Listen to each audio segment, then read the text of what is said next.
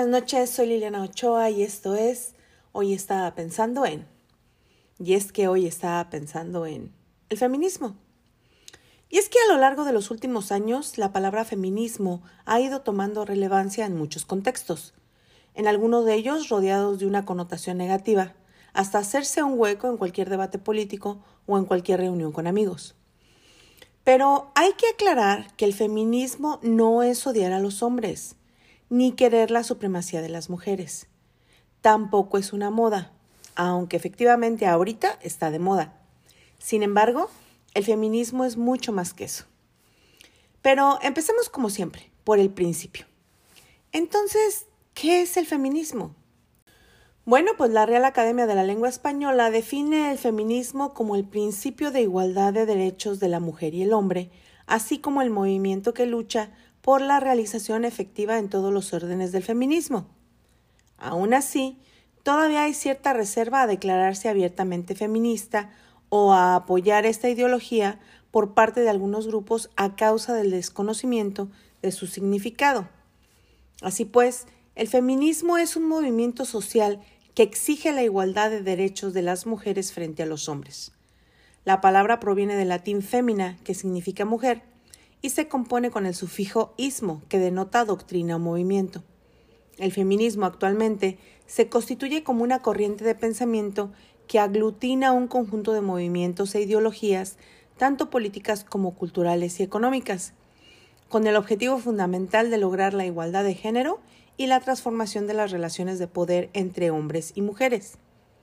Sin embargo, es importante dejar en claro que el feminismo no es un antónimo del machismo, ya que el feminismo no busca la superioridad de la mujer respecto al hombre, sino que es la ideología que defiende la igualdad en aspectos sociales, culturales y económicos entre ambos sexos.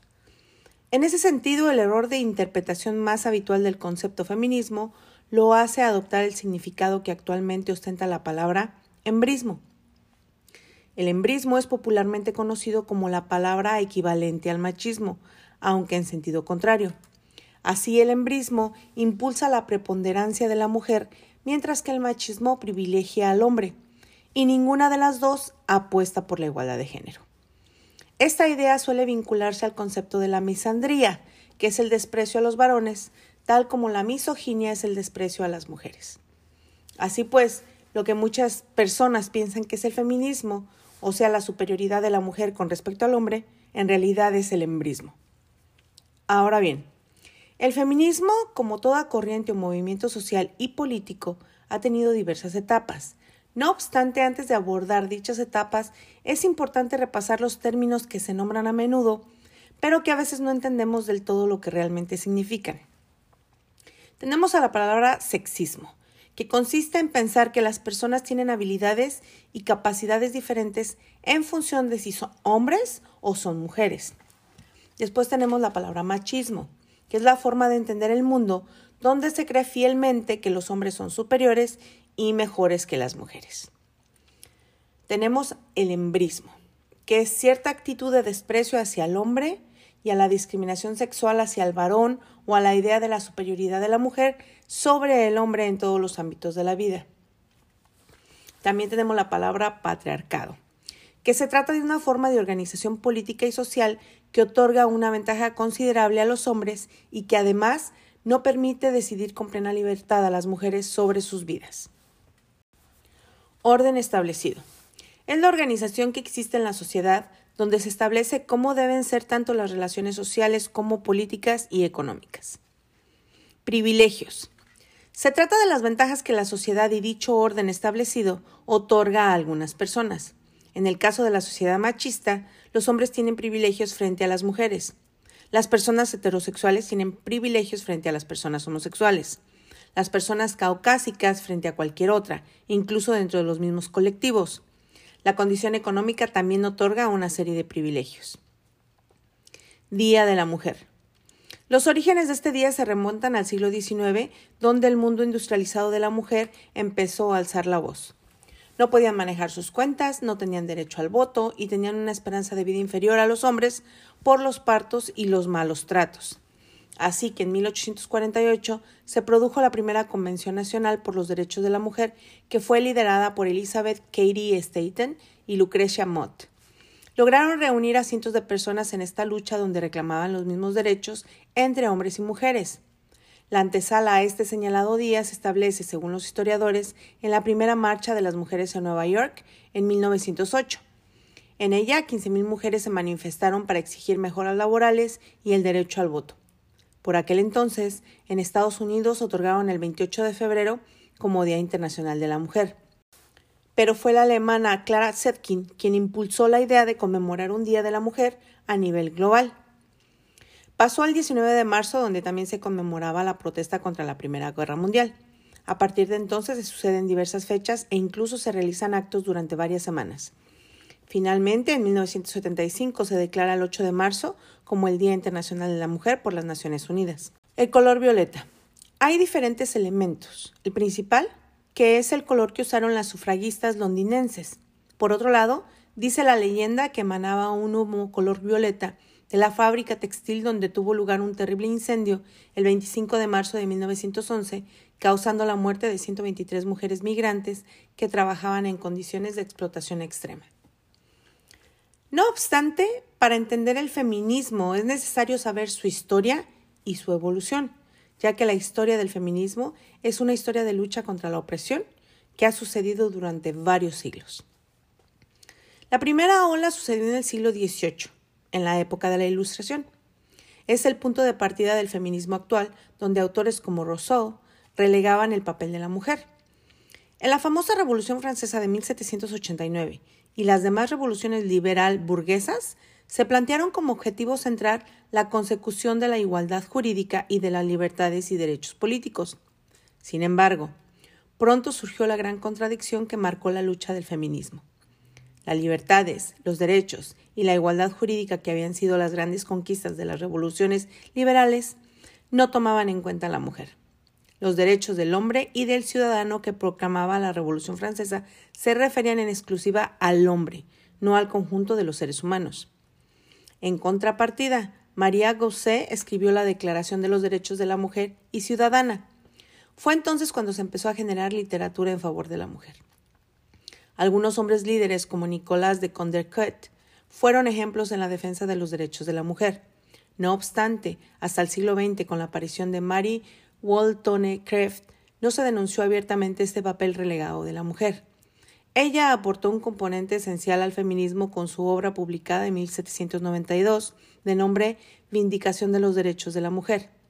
Y en esta obra hace notar la ausencia de entendimiento por parte del Poder Legislativo y de la sociedad en general, ya que tres años antes las mujeres habían enviado los llamados cuadernos de quejas a la Asamblea pidiendo el derecho al voto, la reforma en la familia y protección.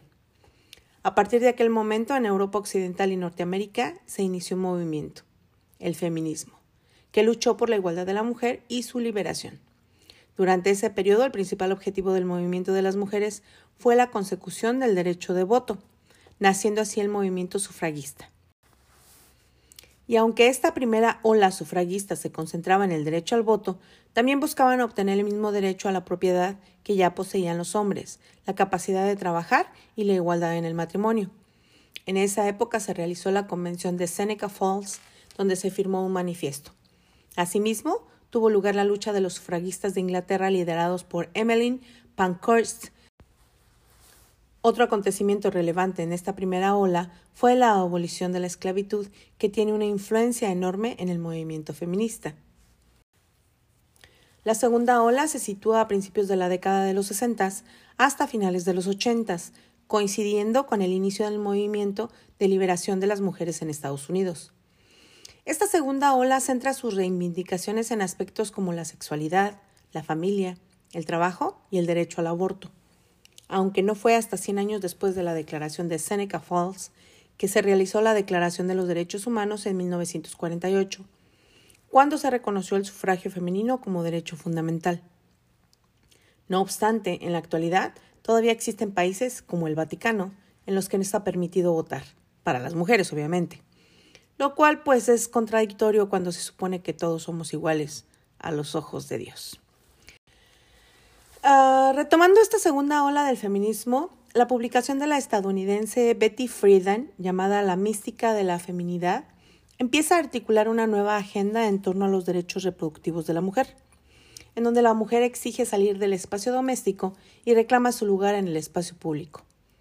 Quieren desempeñar un papel más allá del rol tradicional de madres, amas de casa y esposas, y luchan por participar activamente en la vida social y política, por sus derechos sexuales y reproductivos, por no ser discriminadas en el mundo laboral, por el reconocimiento al papel que han jugado muchas mujeres a lo largo de la historia. La tercera ola. Las mujeres de la tercera ola ya son más independientes e individuales. Trabajan desde la diversidad para redefinir aspectos del feminismo esta ola comenzó a principios de los 90 y terminó sobre el 2013. Se cree que el evento que marcó el inicio de la tercera ola del feminismo fue el caso de Anita Hills contra Clarence Thomas. Ese fue uno de los eventos más mediáticos de 1991, ya que la abogada egresada de Yale acusó al aquel entonces candidato a la Corte Suprema de los Estados Unidos de acoso sexual. El caso permitió llamar la atención al concepto acoso sexual y a las condiciones laborales a las que estaban sometidas las mujeres. Otro aspecto importante del caso fue la raza. Como mencionan J. Masbridge y Kate Tate, la raza y el género están íntimamente entrelazados en la vida de las mujeres afroamericanas en Estados Unidos. La raza construye la forma en que las mujeres afroamericanas experimentan el género. El género construye la forma en que las mujeres afroamericanas experimentan la raza. Sorpresivamente, la gran mayoría de mujeres afroamericanas no creían en las acusaciones de Hill. En las audiencias del Senado, Anita Hill tuvo que enfrentarse a una mesa llena de senadores, todos hombres blancos. Más allá de dudar de las intenciones de la abogada y profesora, la interrogación estuvo compuesta de comentarios y preguntas inapropiadas por partes de los senadores. ¿Eres una mujer despreciada? ¿Tienes complejo de mártir? Y cosas así. El caso Anita Hill contra Clarence Thomas generó la multiplicación de quejas sobre casos de acoso sexual. Además, volvió a resonar en los medios durante el 2018, ya que muchos hicieron el paralelo entre el caso de 1991 con el de Brett Kavanaugh contra Christine Blasey. Hoy en día, tanto Thomas y Kavanaugh continúan siendo jueces de la Corte Suprema de los Estados Unidos. Gran parte del feminismo de la tercera ola estuvo basado en el trabajo de Kimberly Crenshaw, la abogada que formó parte del equipo de Anita Hill y académica estadounidense que acuñó el concepto de interseccionalidad en 1989. La interseccionalidad hace referencia a las formas de discriminación, opresión o dominación a las que una persona puede estar sujeta por sus variadas identidades sociales, como pueden ser género, religión, discapacidad, raza, entre otras. A través de este concepto, Creshaw demuestra la doble discriminación que existe para las mujeres afroamericanas, sustentando que el género y la raza no se pueden estudiar como factores independientes. El concepto de interseccionalidad también es conocido como discriminación múltiple. Imaginemos, por ejemplo, que tres mujeres, una blanca y dos afroamericanas, aplican a un trabajo. Todas están sujetas a ser discriminadas porque son mujeres. Pero la primera, que es blanca, no enfrenta la posible discriminación racial. Las otras dos mujeres están en desventajas porque son mujeres, pero también son afroamericanas. Sin embargo, si una de ellas tiene una discapacidad o una orientación sexual diferente, entonces estaría expuesta no solo a dos, sino a tres tipos de discriminación. En 1990 se publica El género en disputa, feminismo y la subversión de la identidad. El libro, escrito por Judith Butler, se convierte en uno de los fundamentos de la teoría queer, ya que la filósofa expone la teoría de la performatividad. En la obra, Butler hace la distinción entre sexo y género. Sostiene que el sexo es la determinación biológica, mientras que el género es atribuido a la cultura. La performatividad consiste en una construcción sociocultural los individuos tienen un desempeño social que fue aprendido, ejecutado y repetido, y que es atribuido a lo femenino o a lo masculino. A través de la obra, Baudelaire busca romper con las creencias previas de un sistema binario, en el cual el sexo, hembra o macho, determinaba el género, mujer u hombre, y la orientación sexual, heterosexual. Gracias a trabajos como los de Kimberly Crenshaw y Judith Butler, la tercera ola pudo diversificar el feminismo, permitiendo abarcar problemas ignorados durante los primeros movimientos y demostrando cómo la religión, la clase social, la raza o etnicidad y discapacidad son factores importantes para tener en cuenta cuando se discute de feminismo. Nos encontramos en la cuarta ola, y esta plantea una adaptación clara del momento histórico en el que vivimos es la unificación de todos los movimientos. Y es que en la actualidad siguen existiendo lugares en el mundo donde las mujeres no pueden votar.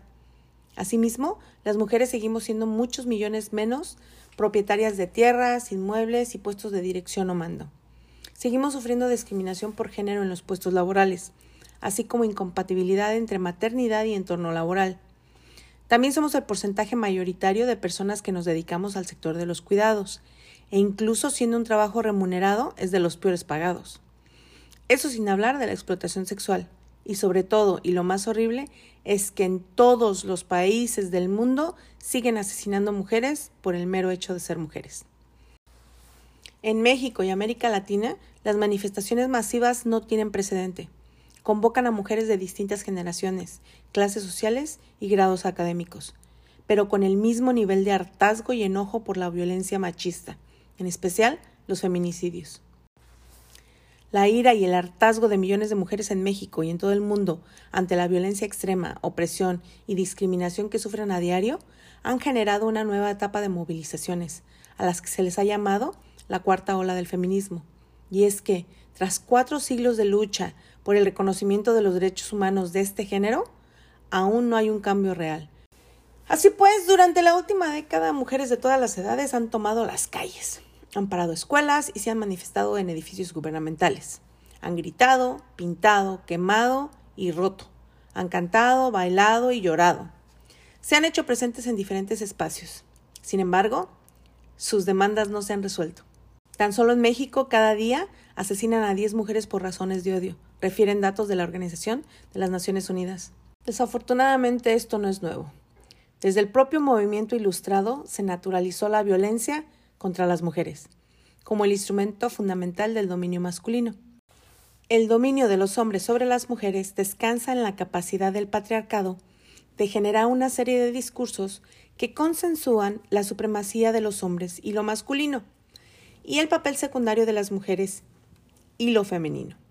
Cuando se agotan estos aparatos de consenso, la violencia siempre aparece como un recurso extremo que el patriarcado tendrá el mecanismo disciplinador por excelencia. Un especialista en el tema de género explica que el patriarcado ha hecho creer a los hombres que su masculinidad se expresa por medio de la violencia, no solo en términos cuantitativos, sino cualitativos. Esto ha provocado que se llegue a la brutalidad. Sin embargo, esto ya dejó de producir terror y ahora lo que produce es una ira inconmensurable, extendida y muy presente en la conciencia y prácticas de las mujeres. Por consiguiente, la cuarta ola del feminismo está aquí y tiene mucha fuerza. La masividad que tienen los movimientos de mujeres en México, en América Latina y en el resto del mundo es algo que no se había visto antes y su gran eje de articulación se da justamente contra la violencia. Y es que basta ver los números para entender por qué las mujeres han dicho no más.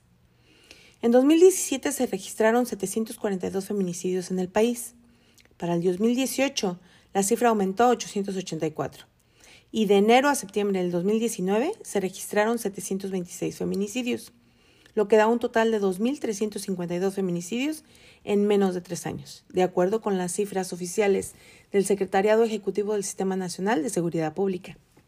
Así pues, mujeres, feministas, madres y familiares de víctimas de feminicidio, indígenas, estudiantes, trabajadoras, amas de casa, sindicalistas, académicas, desempleadas, lesbianas y activistas, en diferentes contextos, han generado que esta lucha sea masiva.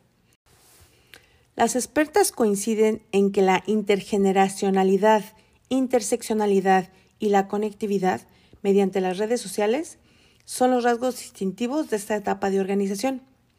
En el movimiento actual hay feministas de tres generaciones, entre las que destacan las más jóvenes y las niñas, quienes ya empiezan a empujar algunos debates desde la infancia, donde la participación de mujeres de distintas generaciones es la muestra del hartazgo y enojo frente a muchos años de que las cosas no cambian, de inercias y resistencias de instituciones, de la política, de la cultura y del autoritarismo de personas y gobiernos que no quieren generar una verdadera transformación.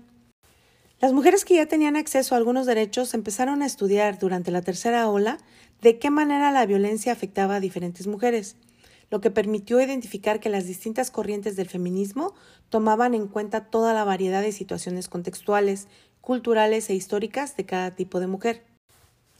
Es ahí donde se pudo notar que no solo era la clase social o la etnia las características que intervienen en las diferentes formas de opresión, también eran la preferencia sexual o el dialecto. Pues no es lo mismo ser una mujer blanca, de clase media, heterosexual, con acceso a la universidad, que ser una mujer negra o una mujer indígena o una mujer de clase baja. Por ello es importante tomar en cuenta la variedad y la heterogeneidad de las mujeres. Los movimientos de mujeres se han expandido, difundido y diversificado gracias a la tecnología que las llevó a la masificación, a la organización, a la identificación como colectividad, a la distinción del enemigo y a la identificación de las acciones para combatirlo. Las redes sociales y los medios digitales permitieron que la democratización de las ideas feministas llegara mucho más allá, gracias al poder de convocatoria que tienen. Esto dio una característica única a la cuarta ola, pues ahora el feminismo está presente en los debates y en la agenda pública, algo que otras manifestaciones no tuvieron. En octubre del 2017, apareció una de las campañas de denuncia en redes digitales que más eco tuvo en todo el mundo, Me Too, un hashtag que impulsó a actrices, periodistas, estudiantes, académicas y trabajadoras a exponer los abusos sexuales sufridos en sus entornos laborales y educativos. No fue la única. Paulatinamente se presentaron más campañas con diferentes demandas. He for She, un movimiento creado por Naciones Unidas que promovió la equidad de género. Mi primer acoso, que expuso la primera agresión sexual de la que habían sido víctimas las mujeres. Free the Nipple, un movimiento que cuestionó la idea de que la exposición de los pezones de la mujer era algo indecente, a diferencia del torso de los hombres. Le siguieron Yo sí te creo, que legitimó las denuncias de hostigamiento, acoso y violación sexual. Ni una menos, que exigía un alto a los feminicidios, y el más reciente, como hombres, en el que se exponen los comentarios machistas que las mujeres reciben a diario. Un violador en tu camino es un potente himno feminista que denuncia y la culpa no era mía, ni dónde estaba, ni cómo vestía. El violador eres tú. Sin embargo, el feminismo es prácticamente inabarcable en toda su extensión y en toda su complejidad. Paradójicamente, la última reacción patriarcal es más violenta y reactiva que en épocas anteriores, y trae consigo una corriente negacionista que no solo pretende desacreditar la teoría feminista, sino que también busca cuestionar el relato vital, castigar a quienes denuncian, insultar a quienes piensan colectivamente, criminalizar a quienes luchan por erradicar la violencia de género. En definitiva, volver a callar las voces de las mujeres. La demonización de las mujeres que protestan, su ridiculización y la urgencia por silenciarlas son aspectos que han provocado que una parte de la sociedad legimite las diferentes formas de violencia que se ejercen contra las mujeres. Tal es el caso del estereotipo generalizado sobre las feministas, el cual las tacha de mujeres desagradables, enojadas y poco atractivas sexualmente. Este es un contragolpe del patriarcado ante la inseguridad que provocan los reclamos y la fuerza del movimiento, una respuesta ante la pérdida de poder. Su reacción es decir, ¿por qué me van a quitar lo que para mí es cómodo? Yo quiero seguir disfrutando de mis ventajas. Y es obviamente una reacción frente a la pérdida de estatus o privilegio. En México, hay dentro del imaginario social una fuerza misógina que busca censurar, castigar y decir a las mujeres que hay cosas que no pueden hacer y que si quieren exigir sus derechos lo tienen que hacer de cierta manera, porque hay maneras de ser una buena mujer y hay maneras de ser una mala mujer. Es decir, que ponen la atención en la parte más visible de la protesta, por ejemplo, pongan atención a los daños en los monumentos, en los edificios o en lo que quieran.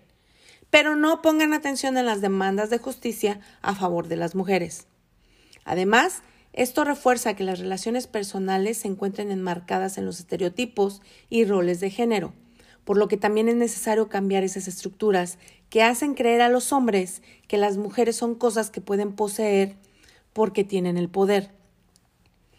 Así pues, el feminismo es odiado porque las mujeres son odiadas, porque todo lo que hacen es con independencia del hombre y del sistema, porque lo que hacen es restarles autoridad y a ningún hombre le gusta que le resten autoridad. El feminismo es un reclamo de justicia en un país lleno de amos, donde no les gustan los esclavos insatisfechos. Decirse feminista es ya un pronunciamiento político que significa sé de dónde vengo, sé por qué estoy aquí y sé a dónde quiero llegar. Decirse feminista es tener conciencia histórica y política, lo cual es muy importante en un país donde todos los días más de 10 mujeres pierden la vida por el solo hecho de ser mujeres. Y es que basta ver las estadísticas para entender por qué existe el movimiento feminista. Violencia y acoso.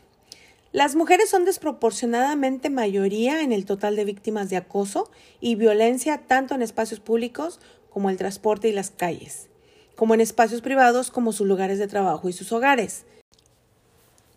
De hecho, en la mayoría de los feminicidios, agresiones físicas y sexuales, los agresores son sus parejas o algún familiar o amigo.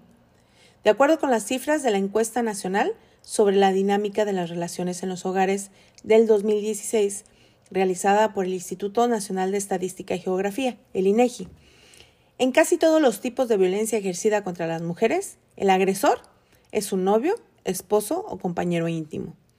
El 40% de las mujeres de 15 años o más sufrió violencia emocional por parte de su pareja. El 21% sufrió violencia económica y el 18% sufrió violencia física. La violencia sexual es el único rubro donde no predomina la pareja como agresor. Sin embargo, todavía el 7% de las mujeres sí experimentó agresiones sexuales por parte de su pareja. Labores domésticas y cuidado de niños y ancianos. Otra de las desigualdades más pronunciadas entre mujeres y hombres se encuentra en el tiempo destinado al trabajo doméstico no remunerado. Las mujeres en México dedican 2.5 veces más el tiempo que los hombres a lavar ropa, limpiar la casa, llevar a los niños e hijas a la escuela o cuidar a los abuelos. Al año, las mujeres acumulan un promedio de 40 días destinados en totalidad a realizar estas actividades por las que no reciben alguna remuneración. La media para los hombres es solo de 16 días, de acuerdo con cifras del Coneval, que es el Consejo Nacional de Evaluación de la Política de Desarrollo Social. Además de la desigualdad de por sí que implica que las tareas del hogar se recarguen desproporcionadamente en las mujeres, esta situación también produce y camina de la mano de otras desigualdades en el ámbito laboral, como la brecha salarial y la discriminación por maternidad o maternidad potencial. Las actividades domésticas, aunque no sean pagadas, sí tienen valor en el mercado. La cuenta satélite del trabajo no remunerado en los hogares del INEGI estimó que durante el 2018 el mercado hubiera tenido que desembolsar poco más de 4 billones de pesos si todo el trabajo que realizan las mujeres en sus casas les fuera pagado. Brecha salarial. La diferencia entre el salario de un hombre y el de una mujer en las mismas condiciones laborales con el mismo nivel de preparación y en el mismo puesto se conoce como brecha salarial. En México y en muchos países del mundo todavía persiste este tipo de violencia contra las mujeres. Siguiendo cálculos del Coneval, en promedio, la brecha salarial para la población de entre 15 y 24 años de edad llega a ser hasta del 12%, pero se hace más grande en cuanto las mujeres entran en la edad de maternidad, aunque no sean madres. En esa edad de 24 a 44 años, la brecha salarial promedio asciende hasta 21%. México presenta la brecha más pronunciada en términos de salario entre hombres y mujeres de los 37 países que conforman la Organización para la Cooperación y el Desarrollo Económicos. La estimación de este organismo internacional apunta a que los hombres tienen un ingreso medio anual 54.5% más alto que sus parejas mujeres. Esta problemática es considerada por la Organización para la Cooperación y el Desarrollo Económicos como una de las tres más importantes y urgentes de resolver de la desigualdad entre mujeres y hombres. en conjunto con los dos aspectos que antes ya hablé, que fue la violencia y el acoso y el trabajo doméstico no remunerado. Son las tres más importantes en las que quieren hacer cambio. Acceso al crédito. El mercado de productos financieros presenta desigualdades importantes entre hombres y mujeres. A escala general, solo el 29% de las mujeres tienen algún tipo de crédito, mientras que para los hombres la cifra asciende a 33%. De acuerdo con cifras de la Encuesta Nacional de Inclusión Financiera del 2018, realizada por la Comisión Nacional Bancaria y de Valores y el INEGI, la situación se profundiza si se clasifica por tipo de crédito. Mientras que las mujeres son la mayoría en posesión de créditos departamentales o de tiendas de autoservicio, son desproporcionadamente minoría en la tenencia de créditos hipotecarios, lo que vulnera de manera importante su derecho a la vivienda. En México, solo 17 de cada 100 mujeres tienen algún crédito hipotecario, incluyendo los públicos otorgados por el Infonavit y el Fobiste, y los privados otorgados por entidades financieras. La cifra para los hombres es casi 10 puntos mayor, 26 de cada 100. Ahorro para el retiro. Las mujeres se enfrentan a un panorama más complejo para su retiro. La problemática surge desde que la mayoría de ellas se encuentra ocupada en sectores económicos bajo la informalidad, además de las discriminaciones que surgen a lo largo de su vida laboral. Del total de cuentas de ahorro para el retiro de la población de entre 37 a 45 años gestionadas por los AFORES, las cuentas de mujeres representan el 43.3%, mientras que las de los hombres son del 56.7%. Entre las cuentas de los adultos menores de 36 años, las mujeres representan el 42.6% y los hombres el 57.4%. De acuerdo con cifras de la Comisión Nacional del Sistema de Ahorro para el Retiro, las mujeres registran una densidad de cotización del 56% durante el tiempo necesario para obtener una pensión, poco más de 24 años. La densidad de cotización para los hombres es de 58.2%. También se presenta desigualdad en la tasa de reemplazo media. Para las mujeres esta tasa es de 28.4% y para los hombres se eleva hasta el 30.4%. Esta tasa refleja el promedio que reciben de pensión los cotizantes como porcentaje de su último salario. Es decir, al retirarse, los hombres siempre van a recibir más pensión que las mujeres. Presencia en la ciencia e investigación. Esta es una de las esferas en las que las mujeres se encuentran con mayores retos. La ciencia, la tecnología, la generación de conocimiento y la opinión pública son algunos de los aspectos con menor presencia que mujeres tienen.